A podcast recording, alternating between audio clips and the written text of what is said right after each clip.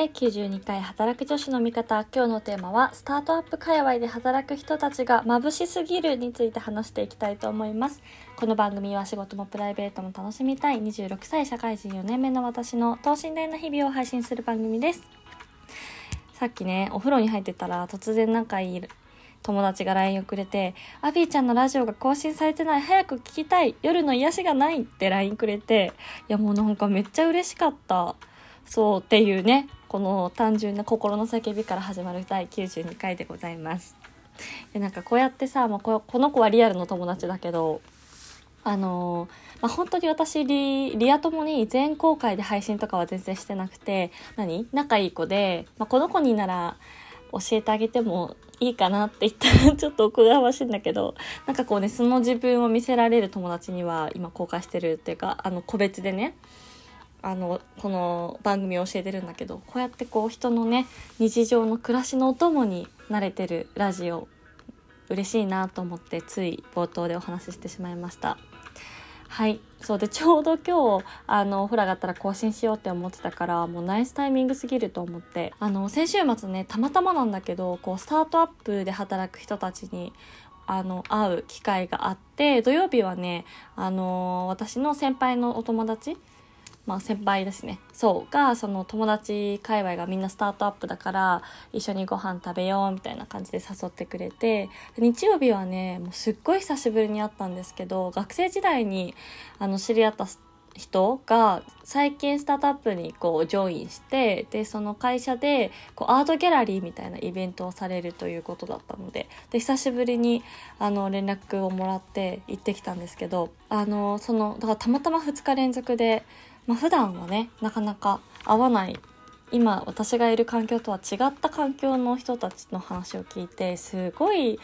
なんか人生が楽しそうだなと思ってしまって多分私もどちらかというとあの、働くことが好きって言ったらちょっと、うん、まあ好きです、うん、働くのも好きだしなんかこう新しいことにどんどん挑戦するのも好きだし多分こうなんだろう好奇心がね強いんですよ単純に。だからこう知らない人の話とか自分が体験したことないこととかを知りたいって思う、まあ、単純にそういう性格なんですけどっていうのもあってあの結構こうスタートアップの人たちの話を聞くのが楽しくてなんかまあ私たち私たちというか、まあ、大企業に勤めていると、まあ、ある程度その会社の仕組みっていうのが整っていてである程度自分の役割ももう明確で特に外資に入ってから思ったのはもちろんその自分の枠を超えて仕事をするっていうのは、まあ、私の会社の場合は評価されるし、まあ、上司もどんどんチャレンジしてほしいっていう意向ではあるもののなんか別にそれが全員に求められているわけではなくて、まあ、あなたのポジションはこれだからこの仕事をしてねとか、まあ、この KPI、まあ、このノルマこの目標を達成することがあなたの評価につながりますっていうのが、まあ、る程度こう決まっててそれをこなすっていう。でプラスアルファそこにまあ自分がどういう付加価値をつけるかみたいなこう仕事のスタンスってあると思うんだけどなんかやっぱりこうスタートアップって特に自分で起業した人とか本当にこう少人数で家族のような少人数でやっていくチーム運営の話とかを聞いてると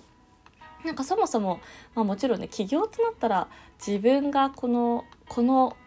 社会のこの課題を解決したいとかこの業界の闇をなんか自分はこう変えていきたいみたいなはたまた、まあ、こういうサービスがあったらあの人の人生がもっとハッピーになるよねみたいなところがやっぱり皆さんこう熱い思いを持ってあの仕事してる人が本当に多いなって思ったんですよね。なんかそれこそさあの前田さんショールームの前田さんとかさホリエモンとかさあの有名な起業家の人たちの YouTube とかも私結構好きでたまに 見るんですけどなんかこうそういうまあいわゆる著名人の起業家の人たちの話も面白いけどそれよりもこうもっと身近にでかつ同世代ぐらいの人たちがこう自分で起業してたりとかあのスタートアップにジョインしてたりとかっていう話を聞くとなんかそこまでの熱い思いを持って仕事もはや仕事と思ってないって言ったら変かもしれないけどなんかこうライフワークというかねなんかもうその人生を、ね、これにかけるぞぐらいの勢いがあるのが普通にこう会話をしていて伝わってきていやすごく素敵だなと思いましたね。だからまあ結局ね人はないものねだりだと思うんですよ。あの私も今回の転職を考える時もそうだし就活する時も結構スタートアップになんか一種の憧れというかその世界に飛び込んでみたいっていう好奇心はがあるもののやっぱりこうなんかいろんなリスクだったりとかそれこそで福利厚生とかを考えてしまうと多分その今いる安全圏からなかなかそこに飛び込むっていう勇気を私は出なくて結局ね、まあ、こう会社名だったりとか、まあ、そういうブランド名みたいなところで、ま、選んでしまってるっていうのももちろんあるんですよ正直に言うと。そう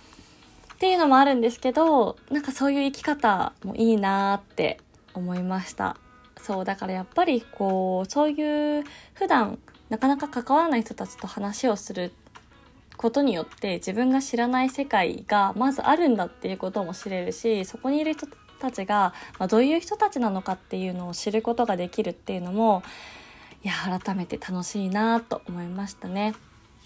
だから全然自分と違う人に合うってあんまり社会人になるとこう意識していかないとないじゃないですか。そうだからたまたまね私もその先輩が誘ってくれてあのーそう初めましての人。でかつ自分がいるとこじゃない業界の人たちとかと久しぶりに話したんだけど、まあ、こういう機会って大事だなと思いました。なんかこう自らさ何て言うのあの名刺交換会とかのイベントにわざわざ新規で行くとかは全然しないんですけどそういう人とのつながりはこれからもね大事にしていきたいなと改めて思った週末でございました。そうで結構今私あのーこれもねまた別途もう一回番組ね撮ろうかなっていうか、まあ、これ次このトピックで一つ収録取れるなって思ったんだけど結構今まで私多分割と忙しい会社に前職はいたので、もう営業時間中はもう本当に寿命が縮まりそうで、もうね、平日のね、ランチの時間が一番嫌いなの。まあ、それはちょっと今でもそうなんだけど、なんかこう落ち着いてランチを食べられたことってなくてさ、みんなどうなんだろうなんかお昼ご飯の時間ってどういう気持ち？なんかね、私本当に落ち着かないんだよね。なんか在宅になってからもそうだし、まあ、就業規則的にはさ、1時間お昼休憩取れるじゃん。なんだけど、その1時間丸々今日休められたこと多分これまでの社会人生活でなくて、だから一番嫌い、平日のランチ。居心地悪いなんかねこう罪悪感というかもう多分社畜なんだけどねこのメンタル状況が。そう例えばアポとか終わってあの、じゃあ先輩とご飯行きましょうとかあるじゃん。でそういう時はまあもちろんねその場は楽しいんだけどああこのご飯食べてる時にあのメール返さなきゃとかなんかこう常にこう仕事に追われてる感じがあって、まあ、それは今でも一緒なんですけどそうっていう環境で育ってきてたから今割とこうライフワークバランスが仕事6ぐらいライフ4ぐらいになってきて結構こう夜もね時間があるわけですよ。そうなった時にこれからなんかあのー、どうしていこうかなというか何ができるかなみたいなのをすごい考えていてあのまあ、このもちろんねラジオをもっともっと配信するっていうのもそうですしそうなんです。なんか私の中で20代は結構もう8割9割ぐらい仕事でいいんじゃないかっていう考え方だったのね。だからもうこんなに自由に働けるのもさ今しかないかなと思って結婚して子供を産んでとか思うと、逆算して考えると本当にあと自由に働ける時間って2年とか3年とかしかないなって思ったから結構今回の転職も、まあ、がっつり仕事やる気で転職はしたんですけど、まあ、意外と、まあ、忙しいんだけどなんかこう精神的に追い詰められる忙しさはなくてまあでもそれも意外と心地いいなみたいな感じで思っていてなのでせっかく時間があるのであのー、このね自粛期間と言われるホームスホームステイ違うワークフロムホームの環境を生かしてねちょっともっともっといる自分がやりたいことをやっていきたいなと思いました。はいそんなこんなでちょっとねあの嬉しいお便りいいてたんですけど今日はちょっと時間がなくなってしまったので次回ご紹介させていただきます、えー、今日も最後まで聞いていただきありがとうございました。お相手は働く女子の味方アビーでした。バイバーイ。